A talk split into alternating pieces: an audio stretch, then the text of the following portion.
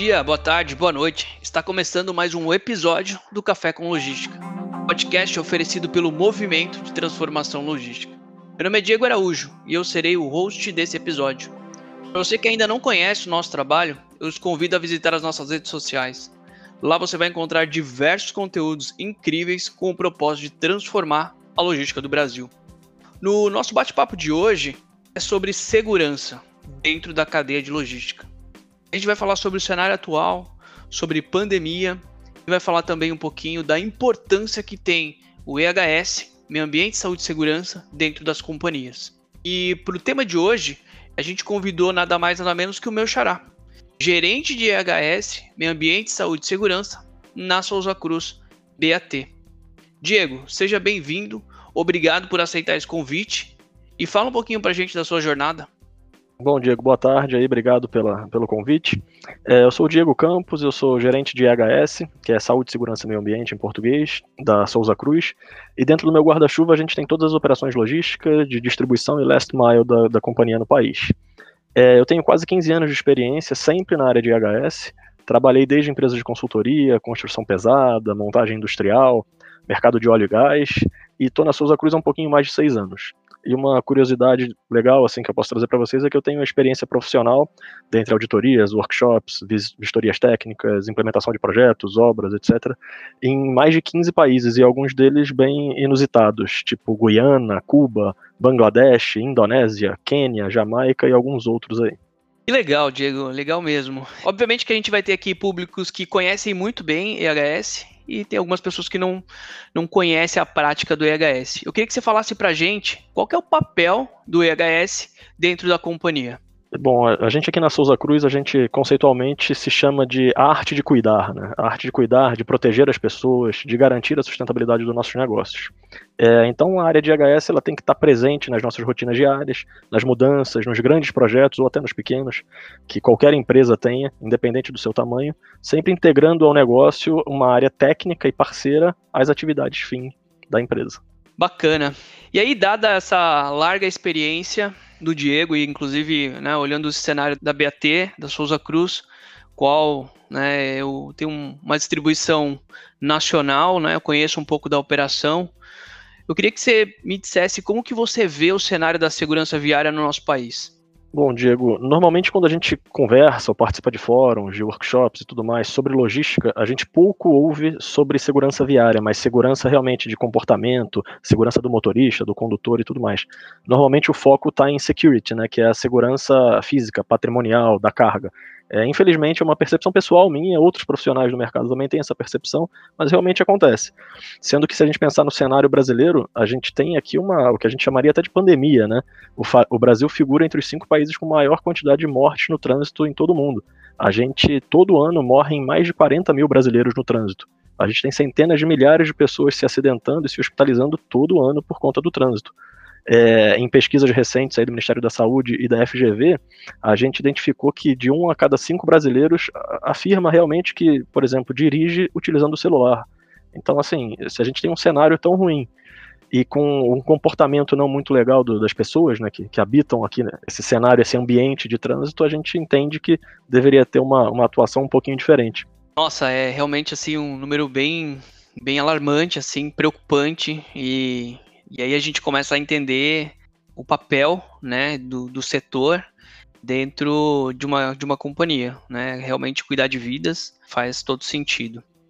E aí, olhando para esse, esse viés de, de empresas, de companhia, eu queria que você pudesse falar para a gente assim, uma dica, né, uma sugestão que a Souza Cruz, que o Diego daria para que as empresas possam começar a investir em segurança né, dentro das suas operações. Eu acho que para começar, a gente tem que enfatizar, né, investir numa cultura de segurança versus uma prática de segurança. Porque práticas de segurança, é, as empresas têm, muitas empresas têm, que são manuais, procedimentos, protocolos, alguma coisa escrita, alguma coisa que a pessoa assina. Esses são práticas, são boas práticas, ok, isso é excelente. Mas para realmente mudar o, o ambiente, mudar o patamar, você tem que focar em cultura.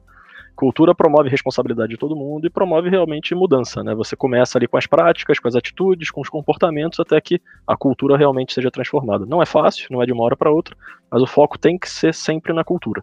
Eu acho que como sugestão a gente tem que pensar é, repensar todo o processo de auditoria e fiscalização interna que as áreas de, de HS, de segurança fazem, porque sempre são momentos muito tensos, muito complicados, mas a gente tem que transformar isso em um momento colaborativo, um momento participativo, um momento que todos queiram participar e que todos entendam os outcomes, né, os resultados desse tipo de processo.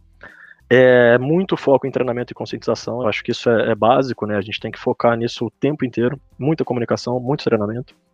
É, reconhecimento de boas práticas de comportamentos seguros. A área de, de, de segurança, a área de IHS, normalmente é uma área que, quando chega para qualquer apresentação, qualquer bate-papo, qualquer reunião, traz números ruins, traz imagens ruins, traz coisas que ninguém quer ouvir. Mas, na verdade, a gente tem que focar nas coisas boas também. Então, a gente tem que reconhecer boas práticas, reconhecer as pessoas que têm comportamentos bons e propagandear isso dentro da empresa e multiplicar isso dentro da empresa. Eu acho que também, para fazer um link legal com isso, investir em certificação tanto certificação de equipamentos, produtos ou processos. A Souza Cruz, por exemplo, a gente tem certificação ISO 9001, 14001 e OSA 18001, que são certificações internacionais de saúde, segurança e meio ambiente em todos os nossos processos, inclusive processos logístico e, logísticos e last mile. E eu acho que para fechar, investimento em tecnologia, né? Eu acho que quando a gente pensa em tecnologia para logística, aqui a gente tem um monte de coisa, um monte de item de prateleira, tipo telemetria, é, roteirização inteligente, business intelligence, monitoramento por câmera, dentre outras coisas. Você tendo essa massa de dados para você trabalhar, você consegue fazer muita coisa boa e que vai facilitar muito a sua vida. Por exemplo, conceitos de predição e prescrição é, em EHS, em segurança, são muito úteis. Você consegue prever um acidente se você monitorar o comportamento daquele cara. Você consegue saber que o motorista A porque ele seguidas vezes ao longo do dia tem acelerações bruscas, freadas bruscas, curvas bruscas, picos de velocidade, a inteligência artificial consegue te ajudar a prever que em algum momento, daqui a X dias, esse cara vai ter um problema. Então a gente consegue evitar, antecipar esse problema e utilizando o conceito da prescrição, prescrever uma recomendação. Não, esse motorista A, porque ele está com um rating não muito bom aqui no nosso sistema, ele vai ter que passar por um treinamento novo. Ele vai ter que voltar para fazer uma indução ou ele vai ter que participar de um treinamento mais, é, mais extenso sobre segurança no trânsito, porque realmente ele não está condizente com o que a gente quer. Ou até, em último caso, ele pode sofrer uma medida administrativa, alguma coisa assim, por conta de comportamentos monitorados, mapeados pela empresa.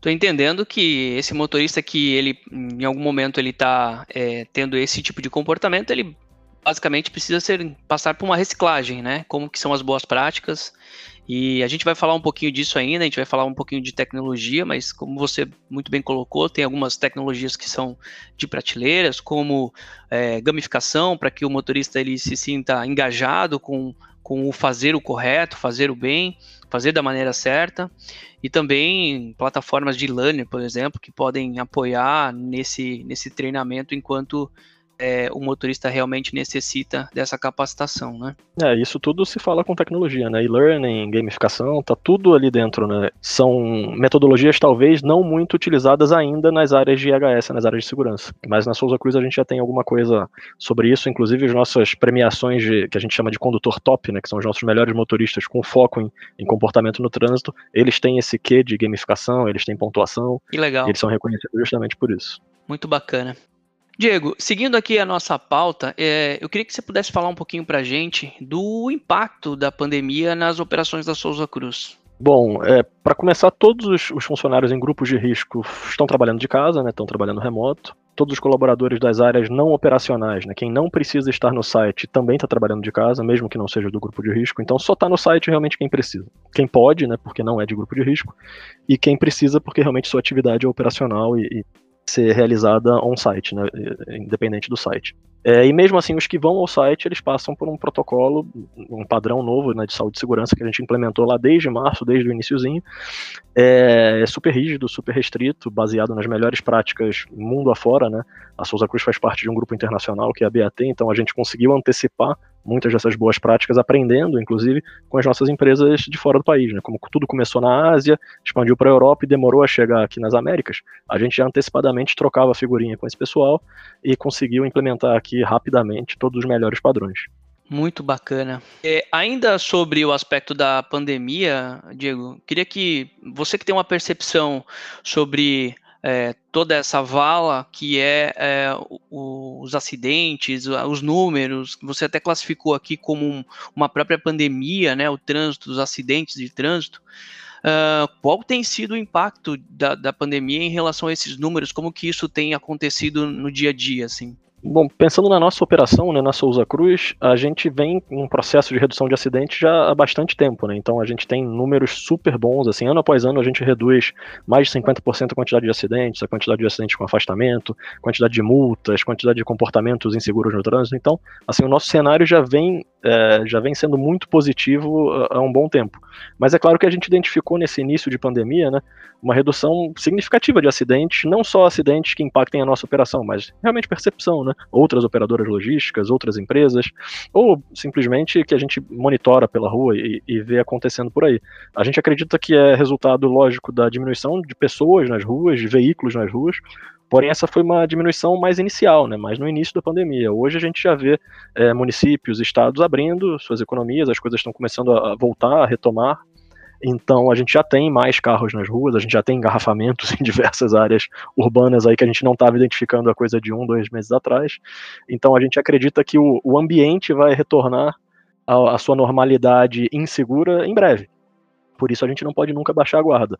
Apesar da gente estar tá num momento crítico de pandemia de Covid-19, o nosso foco é Covid, é pandemia, é cuidar das pessoas, mas a gente nunca pode esquecer que as pessoas estão conduzindo veículos em estradas, em rodovias, em, em bairros, etc., com pessoas circulando. Então, eu acho que todo esse movimento, treinamento e conscientização e preparação desse público, né, desse nosso público interno em relação aos cuidados que a gente tem que ter sempre, eles não podem sumir nunca. E a gente manteve isso durante a pandemia e sempre preparando todo mundo. As ruas estão mais tranquilas, a gente não está vendo trânsito, a gente não está vendo muito acidente, mas vamos trabalhar devagar, com calma, vamos seguir o nosso, o nosso padrão para a gente não ter problema no futuro.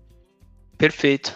Eu noto que né, a Souza Cruz ela tem de uma maneira assim muito clara essa questão de segurança como algo que realmente implementado, você traz essa, essa informação aí de, de, de anos, né, de, de, setor, de departamento, é algo que é, realmente está dentro da cultura da Souza Cruz. Eu queria que você falasse para mim qual é a importância e o que significa, qual o, o valor que vocês dão para o laço amarelo. Então, Diego, o, o, certificado Laço Amarelo é um reconhecimento né, que é dado a algumas empresas todo ano pela uma instituição chamada Observatório Nacional de Segurança Viária, que é basicamente a instituição que operacionaliza no Brasil o movimento Maio Amarelo. O movimento Maio Amarelo é um movimento bastante conhecido internacional, inclusive liderado pela ONU. Então, sempre em maio a gente vê um monte de propaganda na televisão, revista, jornal e tudo mais sobre isso, que é um movimento global de conscientização e segurança no trânsito, basicamente. Então, esse Observatório Nacional, eles anualmente certificam algumas empresas, né, trazem esse reconhecimento e a Souza Cruz conseguiu agora em 2020. A gente recebeu o certificado em junho agora recente. Legal. Então, demonstrando realmente que todos os nossos esforços desses últimos muitos anos, todos esses trabalhos, todos esses resultados, é, foram, na verdade, celebrados com essa cereja no bolo que, que foi esse reconhecimento. Então, assim, super sincero, conversando com outras pessoas da, da área, até conversando com vocês, é, esse é um certificado que não é muito conhecido no país. Muitas pessoas não sabem que ele existe, inclusive conhecem o movimento Maio Amarelo, mas não conhecem essa certificação. Então, a dica que eu dou, até para os profissionais da área, para as empresas, é que busquem né, informações sobre o Observatório Nacional de Segurança Viária na internet, no site deles, e participem de fóruns, de atividades de benchmark, trocas de conhecimento com outras empresas de logística com esse foco. Porque é o que possivelmente falta, né? A gente tem muitos fóruns excelentes de logística e a gente tem muitos fóruns técnicos excelentes de saúde e segurança. A gente precisa uh, alguém ali no meio, né? Eu como profissional de saúde e segurança que tem um, um viés totalmente pesado para logística, eu me sinto super confortável, porque eu estou num nicho que é muito legal, muito desafiador, muito bacana, mas que a gente não vê tanta gente. Concordo com você do aspecto as empresas precisam realmente viver mais esse universo, até para preservar a vida, né? E concordo com você plenamente. Tem situações onde a gente de fato é, desconhecem, né, há esse desconhecimento em relação a, ao laço amarelo. Muito legal. Seguindo aqui a nossa pauta, Diego, eu gostaria de, de falar um pouquinho que você pudesse desmistificar do seu ponto de vista o que é transformação logística para você. Bom, é, transformação logística para mim, eu posso pensar aqui rapidamente em três pilares, né? Tecnologia, que é o presente, né? A gente antigamente falava, ah, tecnologia é o futuro. Não, não é o futuro, já até até o passado, né, na verdade, mas vamos pensar no presente, né? Assim, e pensando em logística e pensando em EHS, em segurança, Cara, com tecnologia a gente vai monitorar comportamento, a gente vai gerar dados, a gente vai utilizar, criar, tratar dados, a gente vai utilizar ferramentas tecnológicas para as mais variadas é, intenções que a gente pode ter. Então, acho que básico é o uso de tecnologia. Uma outra coisa super importante é multimodalidade, que é você não ficar refém de uma única forma de distribuição como por exemplo aquele caminhão enorme, barulhento, com pouca mobilidade que a gente conhece, que é o, é o, é nosso normal, mas assim, multimodalidade é muito importante para uma transformação logística, para uma logística mais eficiente, que pense em sustentabilidade, pense também em segurança, em qualidade de vida e no futuro dos nossos colaboradores. E para fechar, eu pensaria em colaboração porque é, é, descobrir uma maneira mais fácil de fazer com menos, né? Dividir para conquistar, basicamente assim. É, você divide responsabilidade, divide custo, divide espaço para conquistar mais clientes, mais retorno financeiro e mais segurança, né? Do seu negócio, da sua operação. Perfeito. Eu, inclusive, noto né, a própria Souza Cruz com várias, diversas iniciativas nesse sentido. Né? Acho que a companhia ela tem uma, realmente um, um olhar é, bem interessante para a transformação logística, obviamente que não exatamente com essa nomenclatura, mas a, a, essa, o viés de trazer a inovação, pensando nessa produtividade, pensando, é, como você mesmo colocou, uh, o compartilhamento, seja o próprio cenário onde você tem várias modalidades realmente. a gente fala, discute em operações de vocês, por exemplo, uh, o cenário onde você pode simplesmente fazer uma roteirização de bicicleta, fazer uma roteirização de, de alguém a pé fazendo entregas. E tudo isso realmente traz por uma evolução da transformação da logística, né? Realmente é pensar diferente é, e trazer essas inovações, principalmente olhando para o conceito do compartilhamento. Isso mesmo. E na Souza Cruz a gente faz isso tudo com muita segurança. Assim. Todos os processos e projetos e implementações dessas novidades aí na multimodalidade passam por um, por um bate-papo profundo com o time de HS. A gente participa desde o início de qualquer mudança né, nos nossos processos e realmente a gente traz muitas coisas legais. A gente aprende muito com essas empresas. Eventualmente a gente vai para uma reunião com uma startup nova que está trazendo uma, uma, sei lá, uma distribuição por bicicleta, por exemplo. Quando a gente começou com isso, que já não é tão novo, né? A gente foi na, no primeiro bate-papo e a gente voltou com um monte de aprendizado, porque a gente achou que a gente ia chegar lá, poxa, nós somos a Souza Cruz, nós somos grandes. A gente vai chegar lá, a gente vai explicar para eles, não é bem assim. Eles nos ensinam muito.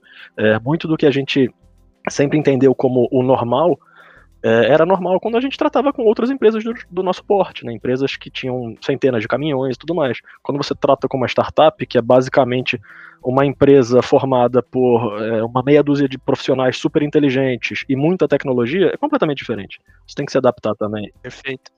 Legal, Diego. Muito, muito legal o seu ponto de vista e eu realmente vejo a Souza Cruz como pioneira em várias iniciativas, né? Como você mesmo comentou, é, é, essa multimodalidade, vocês não estão pensando agora porque surgiu a pandemia, são cenários que a Souza Cruz ela já vem pensando, já vem numa espécie de laboratório pensando em alternativas para distribuição e isso de fato para mim é ser pioneiro, né? Nesses processos super inovadores para o segmento de logística. É isso aí. A Souza Cruz tem uma área de inovações logísticas muito interessante e a gente tem reuniões semanais e o time de HS participa semanalmente do, do fórum, então é super legal. A gente, desde o início, sabe todas as novidades que vão, que vão acontecer e a gente consegue participar, dividir, aprender e, e ajudar tecnicamente a, a gente fazer tudo da maneira mais segura e mais interessante para todo mundo. Legal. Diego, estamos caminhando aqui para o fim desse podcast. Uh, eu queria agradecer demais aí a sua participação, representando também a BAT, a Souza Cruz. E para a gente é super importante trazer esses temas, são super relevantes uh, para que as pessoas realmente possam é, começar a praticar é, segurança é, dentro das suas operações. Gostaria né, de reforçar aqui o agradecimento em nome do Movimento Transformação Logística e espero que esse conteúdo seja realmente relevante para as pessoas. Obrigado, agradeço demais aí a tua disponibilidade. Ah, obrigado, Diego. Muito obrigado aí pela, pela oportunidade. É sempre bom falar sobre HS, sobre segurança, falar sobre logística. É uma, é uma área que eu trabalho, na verdade, há pouco tempo, né? Eu, eu tenho esse foco em logística há mais ou menos três anos e pouco, mas eu já aprendi bastante e adoro realmente, me, me apaixonei.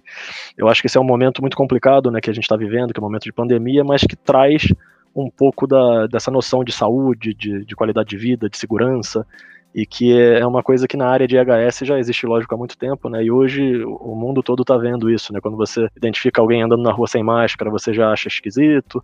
Você quando identifica alguém se aglomerando sem necessidade, você já acha esquisito. E são padrões, procedimentos ou protocolos que é, a gente deveria estar seguindo normalmente. Perfeito. Muito legal. Mais uma vez, obrigado. Espero que vocês tenham gostado desse conteúdo, pessoal. Para quem ainda não conhece o nosso trabalho, podem seguir nossas redes sociais, Instagram, LinkedIn e também o podcast Café com Logística. Obrigado, um abraço e até a próxima.